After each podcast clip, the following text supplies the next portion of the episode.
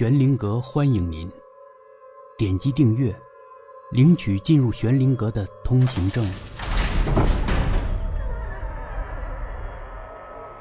民国奇人第二十五集，真的有鬼？我忍不住又问，他又点头，真的有，而且他们的声音我能听得到。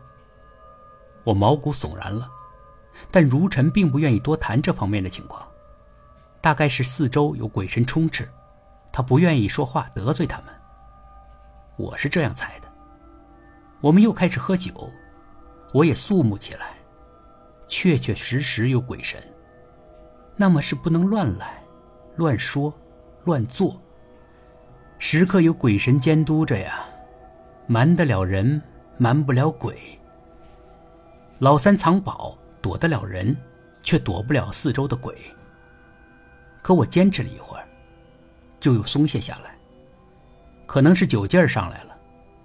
我瞧了瞧四周的虚空，周围都是鬼，一举一动都逃不过他们，感觉还挺瘆人的。我大声说：“我说话这么大声，也是给自己壮胆儿。”如尘沉默不语。我追问他：“你不觉得瘆人吗？不觉得有点不舒服吗？”尤其是，你还能听到他们说话。他脸上有点苦相，岂止是不舒服，那是相当相当的不舒服。是吗？如尘重重的点了一下头。非常非常不舒服。老实说，我心里有点平衡了。他有神通，而我就凡人一个。本来呢。我还是有点嫉妒他的，可现在看来，这种神通并没有给他带来快乐。哼，我有点平衡了。他叹了口气：“我功力浅，只能听到鬼畜的声音，我听不到天道的声音。然而鬼畜会说什么事儿呢？是啊，鬼会说什么呢？”无非是难以忍受的痛苦，想找我诉说诉说，或者有什么天大的委屈，所以呀，我没有这该死的神通该多好啊！他的样子不像是无病呻吟，不过我还是不太相信。我觉得我如果有这样的神通，我会高兴的想上天。现在，就有一位在向我诉说他的委屈呢。如尘说，神色有点木然。现在，就在这儿。嗯，那一位就在咱们旁边，在这个小牢房里，就在你的右侧。我连忙看了看右侧，顿时也感觉阴沉沉的，心里堵堵的。不知道为什么，我猜。也许是心理作用吧，但好像也不是。反正就是很不舒服。我壮了壮胆子。这一位你看得见？如尘摇头。我不是天眼通，我看不见，但是我能听到他的声音，也就是大概能知道他的方位。我向左边挪挪。